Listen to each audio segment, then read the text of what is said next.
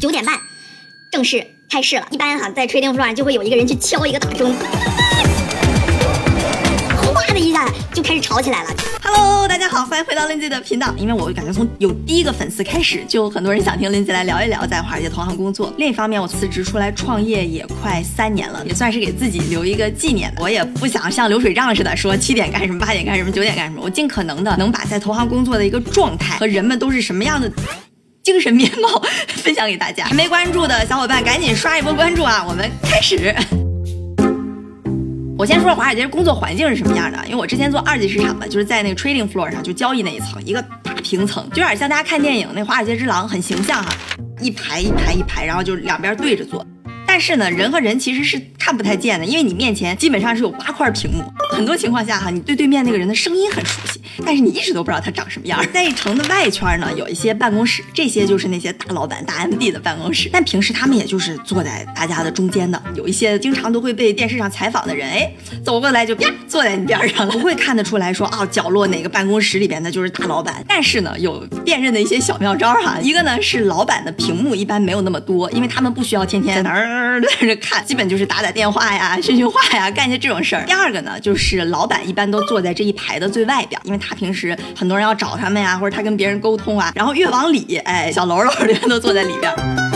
早上上班时间呢，一般我们是八点左右，当然取决于你是做什么产品的。股票这边稍微晚一点，债券呢就相对来讲早一点。然后那些大老板就大 MD 去的更早，我们老板经常六点六点半就自己一个人就坐着，因为他经常要跟那个伦敦打电话给他给他的老板做汇报。你想啊，就我们老板他还没不住在城里，其实很多大老板都是这样，因为他们自己有小孩嘛，就搬出去城外住，天天早上上班，要么开车，要么坐火车，都得一两个小时，基本上四五点钟就要开始上班了。之前我另一个朋友在一个日本的投行，他们老板哈、天天早上起来还要起来跑五公里，三点多就要起床了。估计好多人三点钟还没睡觉呢吧？你人家都起床开始新的一天了，你说你们羞愧不羞愧？其实早上上班之前，大家也是非常忙碌的，因为有的时候你下班要去跟客户吃个饭呀、喝个酒啊，很多事情你没法把它安排在晚上，可能就被耽误了。所以很多投行的人，他们也都很严格、很自律，就感觉每天就要完成这些任务，所以他们很多自己的事情都安排在早上。我之前也试图着想早上去健身，家边有个叫做 Equinox 那个健身房，每天早上六点半的课呀，场场爆满，而且六点半人都上什么？就上那个 HIT，大家进去就感觉要啊，就是出一身汗，然后洗个澡，去上班，头发湿漉漉的，拎一个投行那个小包，风尘仆仆，每天早上一个风一样的女子。你看，你以为投行那些女的都啊挺精致的，穿的板板正正的，她们早上上班的时候都不那样的，就穿个运动鞋，有的时候光个腿，有时候穿个丝袜，可猛了，就来了，地上铺一下一高跟鞋，赶紧拿一双一换上，进进卫生间去，开始稍微收拾收拾化妆。进去的时候感觉哎疯疯癫癫，出来一个个美若天仙，就准备开始这一天的工作了。一般开市之前，大家就陆陆续续都准备好了，该上厕所上厕所，该接水接水。这一开盘之后，你可能就会一天都会忙到炸，你根本没有时间，可能都没法去上厕所。你就看大家在路上啊，都一路小跑的，准备好要给谁打电话啊，怎么样？九点半正式开市了。一般哈、在 trading floor 上就会有一个人去敲一个大钟。哗的一下就开始吵起来了，就大家开始战斗了，跟个菜市场似的。有些人在那打电话，有些人在那两个人对着在那喊，老大嗓门离老远，隔几米都有一个那个柱子，柱子三面全是电视，然后在那还放不同的台，的。还有一些那种 trader，做股票交易的人，他们给自己身边放一个大象，每次他们一交易出一单的时候，那边大象就哇，然后就 经常就听见那个东西。当然你面前好多个屏幕，屏幕其实都挺破的，你就得开始眼观六路，耳听八方。这边有看有来订单，这边有跟人聊天的，这边有 Bloomberg，这边有看新闻的，这边有你自己 book 的 position，就是你的仓位和风险敞口的。然后一般刚开市的时候和闭市之前这两个时间是最忙的，一个是订单刚进来，一个是你要开始把自己这里面该去对冲风险呀、该 hedge 呀，把这些东西都给整理好。所以有人说你要在下午三点半跟一个卖股票的 trader 去跟他聊天，那你这 it's not a good time。整个一天非常的忙乱，大家其实压力也都挺大的，所以有的时候你听见突然那边嘣就开始砸键盘，然后啪就扔鼠标，动不动谁就在那儿开始都 开始在那儿骂人。但是现在大家也越来越文明了，确实精神压力很大，要不哪边犯了个错，要不哪个订单没弄好，发泄一下，大家也都叫什么习以为常了。当然，要是你要做成了一个大单哈，那个人自己在那儿 yes 就特别高兴，然后一个小团队一起欢呼在那鼓掌的这种情况也都经常发生。为什么呢？其实最主要的还是因为这个交易的量很大，就是他们管的钱真的很多。你别看哈那几个屏幕一个个挺破的，一个屏幕都这么厚，感觉都不知道是哪一年的显示器，但你看成那个数字，真的是非常的惊人。投行里边啊，就说呃多少个百万就叫 buck，十亿就是 billion 就叫 yard，所以你听人说我买了 five buck，你以为人买了五块钱吗？那是五百万呀！我之前边上那个组哈，两个小哥平时就穿个白衬衫，斯斯文文的，走路上哈，人一般人都给你点头微笑，人俩是这么就过去了，看着呆了吧唧的，人没想到哈，人做那个。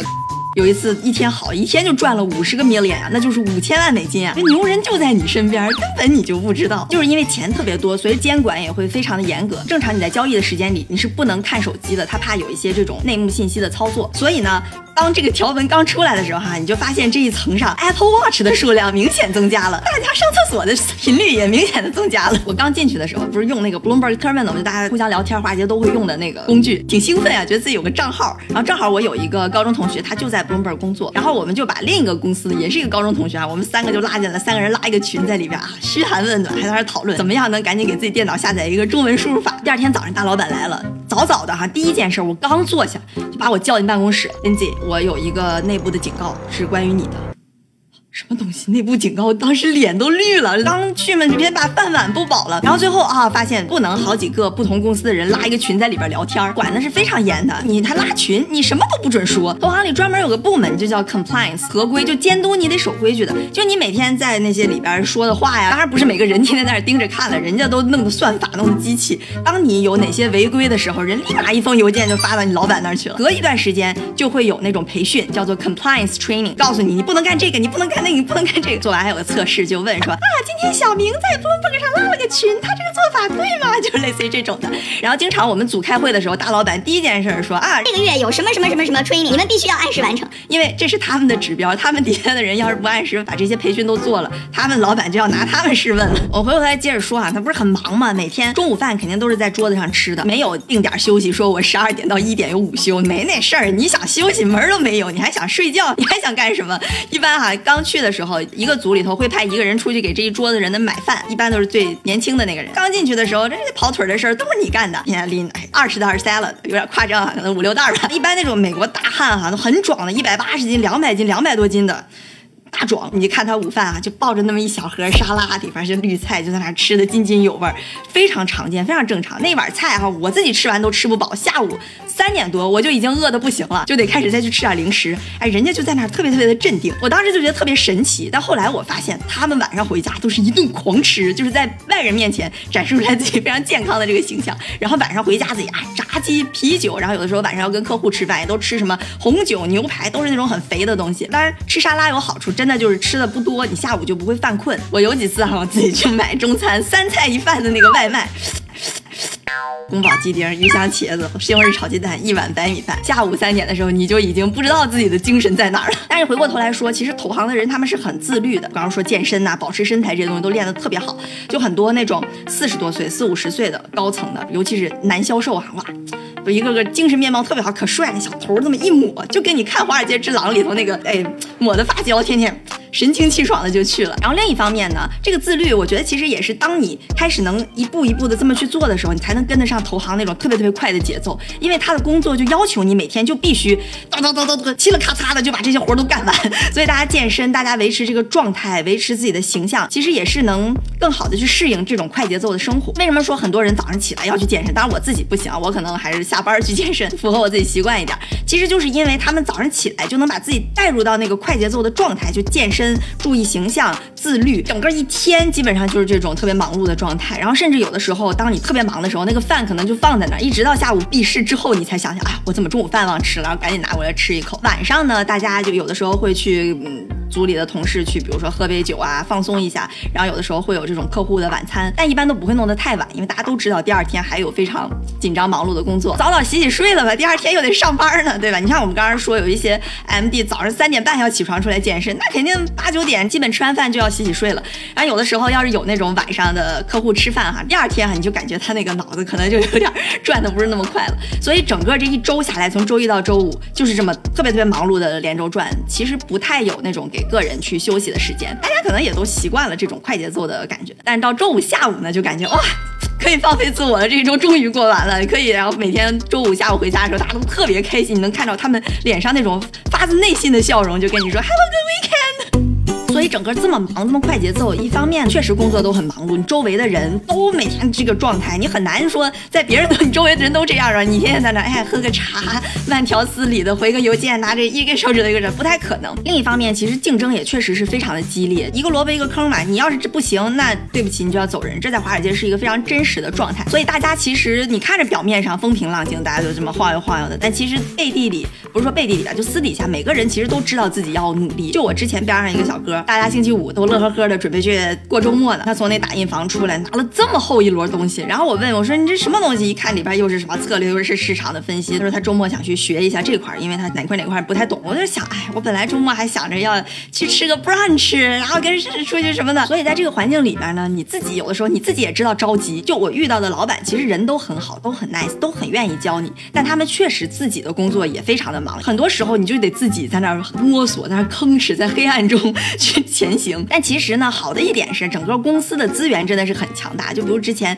JP 的所有的研究报告，你可以随便看。最开始真的是俩眼一摸黑，什么也看不懂，各种各样的缩写。但慢慢慢慢你看习惯了，哎，你就发现那也变成你自己的语言了。而且就比如说你想考个什么 CFA 呀，你去考没关系，你只要跟老板申请，大多数老板就公司都是可以给你报销的。所以归根结底，最后你能做的怎么样，基本上是全靠你自己。这个我。辞职出来之后，我跟一个也是跳槽要离开 JP 的一个大老板，当时挺有意思的。我们俩约中午吃饭，特意点了一瓶酒，说：“哎呀，我告别了我在 JP 十几年的生活，十几年呀。”他自己也挺有感触的。然后他就在那给我回忆，他刚进去的时候是本科毕业进去，他是 MIT 的。然后那时候韩国人，他零八年正好进去的时候是金融危机。他说那时候如果想实习之后表现比较好，能全职进来，这概率是非常小的。所以他当时他的原话就是：“我都 work my ass off，就是每天基本上连轴转，一周七天，每。”天都在不停的学，不停的问。他在这十几年的过程当中，也是经常有的时候要跟亚洲有交易。半夜十二点，晚上你跟客户吃完饭，人家本来应该洗洗睡了，三点多要起床的，对吧？半夜十二点还得起来去在家里头登录公司那个系统，然后去做交易。你听完之后，你真的觉得，真的都挺拼的。但是他那么拼哈，收益肯定也很好，我都没好意思问。但我估摸着，人家一年应该也是个七位数美金。所以其实最后从投行出来的人也是各种出路，有跳到别的投行的，有跳到买方的，有自己出来创业的，还有那种啊，我就去周游世界的。但其实你问他们呢，我从来没有听过任何人说我在投行的这几年是觉得在浪费时间。虽然有的时候你感觉压力很大，大到你就想爆炸，但是当你现在，尤其是我现在已经出来了，我再去回想那时候的那个生活，你就感觉其实还是挺有意思的。就能记得起来，我有的时候冬天因为要开早会，五点半起来了，那边要听着新闻，因为你要知道发生了什么，你有时候可能你要说点啥，不得不说点啥，一边还在那化着妆，就眼睛都迷迷瞪瞪的在那化着妆，然后你就出去了，特别特别冷的早上，清清冷冷清清的，你就穿过时代广场，穿过洛克菲勒，有的时候哎，冬天你还能看着那儿有一棵全世界最大的圣诞树，那时候你就感觉内心。好像还有那么一点幸福。穿过冷冷清清的第五大道，然后就开始投入你那个紧张忙乱的一天的工作。我能记起来，我第一次给我们的大 MD 做 presentation，当时准备的紧张的都不行，把那东西都背的可可好了。但是呢，你讲完之后，你就发现那大 MD 好像也没怎么听，就在那就过去了。但是我现在也出来了，我再去回想当时你身边的人，你身边的事儿，你能记得起来很多人因为一个好的事儿，大家一起在欢呼。然后因为你被骂，有的小姑娘就在厕所里头偷偷的哭泣。然后还有就是那些。叫 veteran，就在投行里工作了十几年的人，他们最后要离开的时候，然后整个一层的人都会站起来去给他们欢呼，给他们鼓掌。趁我现在还能记得住，所以这也是为什么今天想跟大家来聊一聊。一方面跟大家分享一下，一方面我觉得也是给我自己一个回忆的留念吧。嗯，就我投行的那工作几年，其实我很多朋友，他们现在还在投行里面，也经历着这样，就刚刚说的这些日复一日，可能他们已经觉得是一种很正常的生活的习惯。但是我自己就出来之后，我再去回想，真的是个非常有意思、非常值得感激的这么一段经历。就好像你现在让我回忆我高中的时候，大家肯定都经历过高中的时候那么辛苦，早上六点半，当时我们宿舍连澡都不能洗啊，大夏天热的够呛，下自习铃一响，哗嗒就冲出去，然后抢那个热水要去洗头。就现在你要再让我我回到那个环境，再经历过一次高中的那个军训，我估计我可能是回不去了。但是你回想那段经历，你就觉得也是你人生中挺值得感激、值得回味的那么一段时间。姐连这都经历过来了，姐还是挺厉害的。所以我觉得这也是为什么你现在看到华尔街里边的中国人是越来越多，大家都是经历过高考那三年那种军训式的生活过来的，那就是有那个意志力。我就觉得现在我们可以多用那么一点点力，这样当你再过几年，像我现在这样再回头去看，你到时候再回头看的时候，你会觉得啊，感激岁月给予我的这些青春和华年。喜欢小视频，千万不要忘了点赞支持。那我们下期见了，拜。开始啊！呵呵呵呵呵呵呵呵呵呵，我能玩一天。我不要这个，你别给我放这当彩蛋。OK。